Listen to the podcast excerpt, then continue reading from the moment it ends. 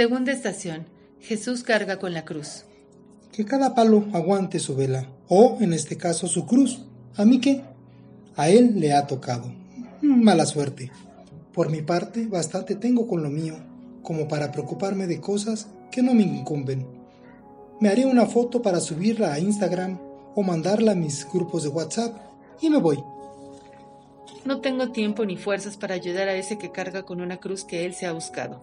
Ni se me ocurre la posibilidad de que esa cruz pese tanto por mi culpa. Es su cruz, la suya, no la mía. Yo estoy de vacaciones o estoy con mis líos, no me voy a complicar innecesariamente. Allá él, que cada palo aguante su vela. Por las veces que me desentiendo de tu sufrimiento, del sufrimiento de mis hermanos. Perdón, Señor, perdón.